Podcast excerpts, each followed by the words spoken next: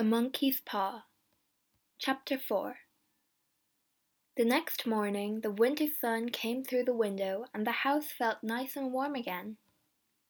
Mr. White felt better and he smiled at his wife and son. The family sat down to have breakfast and they began to talk about the day. The monkey's paw was on the little table near the window, but nobody looked at it and nobody thought about it. I'm going to the shops this morning, Mrs. White said. I want to get something nice for dinner. Are you going to come with me? she asked her husband. No, I'm going to have a quiet morning. I'm going to read, her husband answered.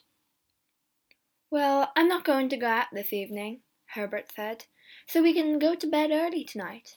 We were up very late last night. And we aren't going to have stories about monkey's paws, Mrs. White said. She was angry. Why did we listen to your friend? she asked her husband. A monkey's paw can't give you things.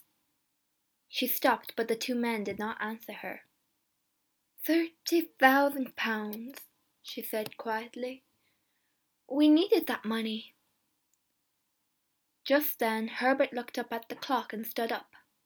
I'm going to work, he said. Perhaps the postman has got the money for you in a letter. Remember, I want some of it too. Herbert laughed, and his mother laughed too. Don't laugh, son, Mr. White said.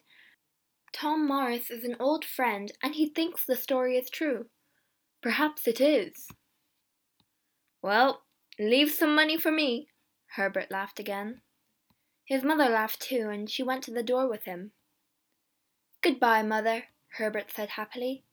Get something nice for dinner this evening at the shops. I'm always hungry after a day of work. I know you are, Mrs. White answered.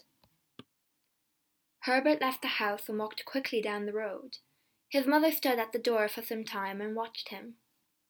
The winter sun was warm, but suddenly she felt very cold.